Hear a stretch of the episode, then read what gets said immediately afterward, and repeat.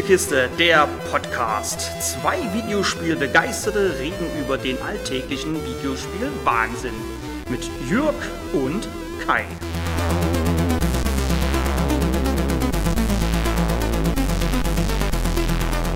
Wer kennt ihn nicht? Den früher war alles besser Gedanken. Ob das stimmt, klären wir heute zwar nicht, werfen aber einen Blick auf Grand Mountain Adventure Wonderlands, welches mich auf den ersten Blick an den Wintersport-Klassiker Ski or Die erinnert hat. Ski or Die erschien 1990 und ich spielte es ein paar Jährchen später auf meinem liebgewonnenen C64.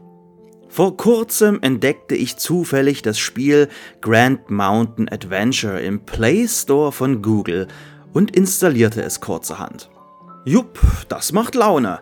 Allerdings bekam der Spielspaß mangels richtiger Eingaben und Touchscreen-Gepatsche ein paar Kratzer ab. Aber dankenswerterweise ist der Titel vor kurzem mit dem Untertitel Wonderlands auch für PC und Nintendo Switch erschienen. Allerdings zu einem deutlich höheren Preis als die Android- und iOS-Versionen. Wie hoch der preisliche Unterschied ist und welche Änderungen im Spiel enthalten sind, erfahrt ihr später. Jetzt erstmal zur Klärung, warum mich der Titel an Ski or Die erinnert. Anders als es technisch heute möglich wäre, seht ihr euren Ski- oder Snowboarder von schräg oben. Dabei schaut ihr ihm oder ihr, das lässt sich aufgrund der Entfernung zur Spielfigur und auch aufgrund des gewählten Grafikstils nicht sagen, nicht von hinten über die Schulter, sondern von vorne. Ihr seht also eher, wo ihr herkommt, als wohin ihr fahrt. Da die Kamera euer Männlein oder Weiblein relativ weit oben am Bildschirmrand positioniert, verliert ihr nicht so viel Übersicht, wie es hier eventuell klingen mag. Allerdings war der gewählte Kamerawinkel und auch die Entfernung der Kamera zum Spieler der Grund, warum ich für das Spiel nach wenigen Spielminuten schon Feuer und Flamme war, weil es mich durch diese Darstellung eben an Ski or Die erinnerte.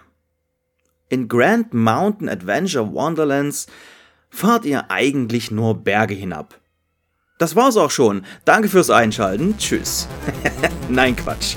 Fangen wir mit den Bergen an. Denn ein Berg ist eigentlich nicht nur ein Berg, sondern eher ein kleines Skigebiet, welches durch seine Darstellung wie ein kleines Diorama wirkt. Durch die kleinen Figürchen wirkt es fast, als beobachte man das Treiben auf einer Eisenbahnplatte. Passend, dass beim zweiten Berg ein Zug unten durch das winterliche Wunderland fährt. Mittels Tastendruck kommt ihr auf eine Übersichtskarte, auf der ihr Skilifte und Herausforderungen seht, sofern denn freigeschaltet. Freischalten tut ihr im Spiel alles über Skipässe. Die verdient ihr über Herausforderungen in der Welt oder sie liegen manchmal auch einfach nur irgendwo herum. Gerne an schwer erreichbaren Stellen. Der Titel will euch nie stressen, obwohl er das auf Wunsch auch könnte bzw. kann. Zu Beginn bekommt ihr erklärt, dass ihr mit der abwechselnden Steuerung nach links und rechts Fahrt aufnehmt und wie ihr den Skilift auslöst, also nach oben auf den Berg fahrt. Mir nicht. Erst nach ein paar Spielminuten bekommt ihr eingeblendet, mit welcher Taste ihr springen könnt. Bis zu diesem Zeitpunkt habt ihr das sicher schon selbst herausgefunden, aber wie gesagt, will euch der Titel nie stressen.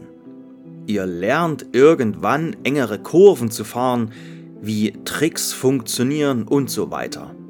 Alles designt zum Runterkommen und dem stressigen Alltag zu entfliehen. Aber dann kommt neben der Rückspulfunktion ja auch eventuell irgendwann euer Ehrgeiz raus. Mittels Rückspultaste könnt ihr nämlich auf den letzten Moment zurückspringen. Es wird nicht wirklich zurückgespult Oder ihr drückt nochmal und es geht wieder ein paar Schritte bzw. Abfahrtskurven zurück. Wart ihr jedoch in einer Herausforderung, welcher Art auch immer, steht ihr mittels Tastendruck wieder am Startpunkt und könnt es nochmal probieren. Das motiviert ungemein und es kommen deutliche Olli-Olli-Vibes rüber. Tastendruck und nochmal probieren. Nicht erst wieder mühsam den Berg hinauf gondeln, sondern gleich nochmal.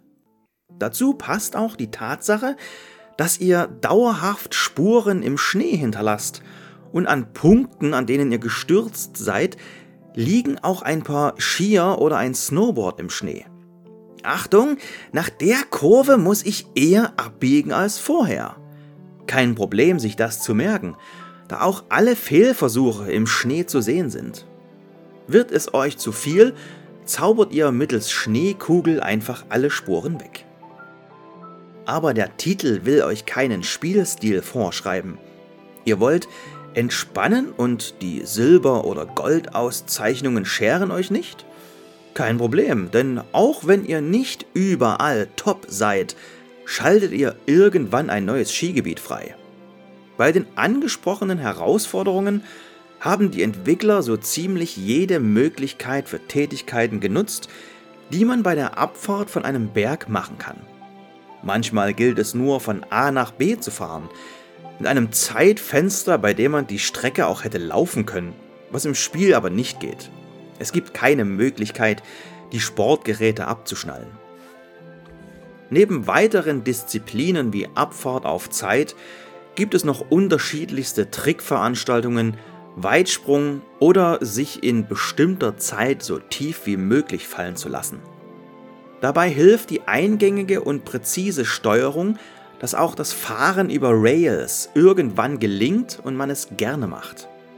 Die Steuerung musste ich im Übrigen anpassen, da sie standardmäßig so eingestellt ist, dass der Fahrer von euch aus nach links fährt, wenn ihr den Stick nach links drückt.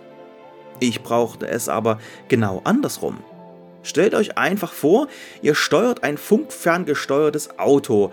Es kommt auf euch zu und ihr wollt vom Auto aus gesehen nach links lenken. Also lenkt ihr nach rechts, oder? Nein? Dann lasst die Steuerung so, wie sie ist. Steuer nach rechts, um nach links zu fahren. Ich hab's natürlich sofort versucht. Und so verrückt das auch klingt, wohin bin ich gefahren? Nach rechts. Ich halte Sie bald für verrückt, wenn du dich mit den Selbstgesprächen aufhörst. Vielen Dank für den Tipp. Äh, was? Ich habe gar nicht mit dir geredet. Neben der tollen Steuerung passt auch die Soundkulisse, die ähnlich entschleunigt wirkt wie der Rest des Spiels. Fahnen geben ein lustiges Boing- oder Doing-Geräusch ab, wenn ihr sie titscht.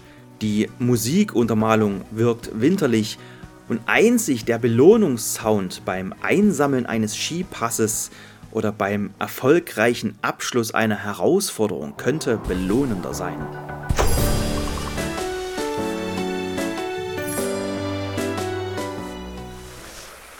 Aber das Sch Sch Sch Geräusch, was ihr beim Herunterfahren macht, entschädigt auch dafür, weil auch das reine Fahren Laune macht.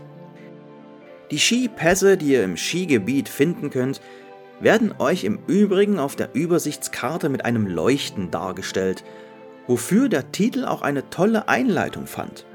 Denn das hat mir kein Tutorial beigebracht, sondern über den Köpfen zweier Skifahrer lief ein Dialog per Texteinblendung ab. Wer hier nicht anhält, verpasst die Konversation. Überhaupt wirkt alles durch andere Wintersportler recht belebt, ohne überfüllt zu wirken.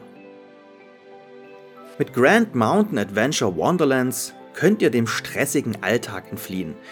Ihr könnt runterkommen und abschalten. Der Titel besitzt bis auf das Wechseln der Berge keine Ladezeiten. Und selbst wenn ich den Titel für ein paar Challenges anmache, merke ich nach kurzer Zeit, wie ich plötzlich nur meditativ den Berg hinunterfahre. Und dann packt mich die eine oder andere Herausforderung plötzlich wieder und durch die Schnellreisefunktion, die mich zu allen entdeckten Dingen bringt, geht der Wechsel von Spielstil A zu Spielstil B auch rasend schnell. Spielstil ist hier nur sinnbildlich zu verstehen. Ihr macht euch euren eigenen Spielstil und auch die Wahl, ob Skier oder Snowboard, ist jederzeit euch überlassen. Die erweiterte Fassung Wonderlands hat gegenüber den mobilen Fassungen zwei weitere Skigebiete und einen lokalen Multiplayer-Modus an Bord. Der Mehrspieler-Modus ist nicht der Rede wert. Sind mehrere Controller angeschlossen, düst man gemeinsam den Berg hinunter, kann Schneeballschlachten machen und spontan Rails hinter sich erzeugen. Dabei fährt die Kamera bei mehreren Mitspielern so weit wie möglich heraus, beamt den zurückliegenden Fahrer aber wieder nach vorne, wenn dieser zu weit hinten liegt. Das hat mich spontan an den Multiplayer von Micro Machines erinnert, den ich aus denselben Gründen schon nicht mochte.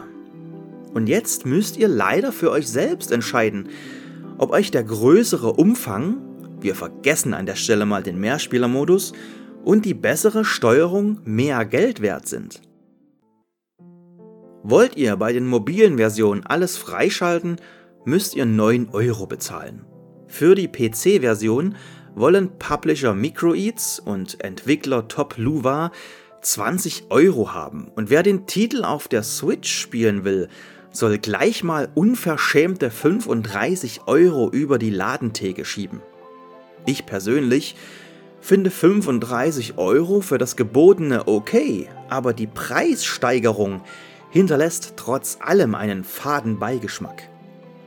Aber ich wollte den Titel unbedingt haben und nicht mit meinen Wurstfingern auf einem Display rumtatschen, sondern den Titel richtig spielen.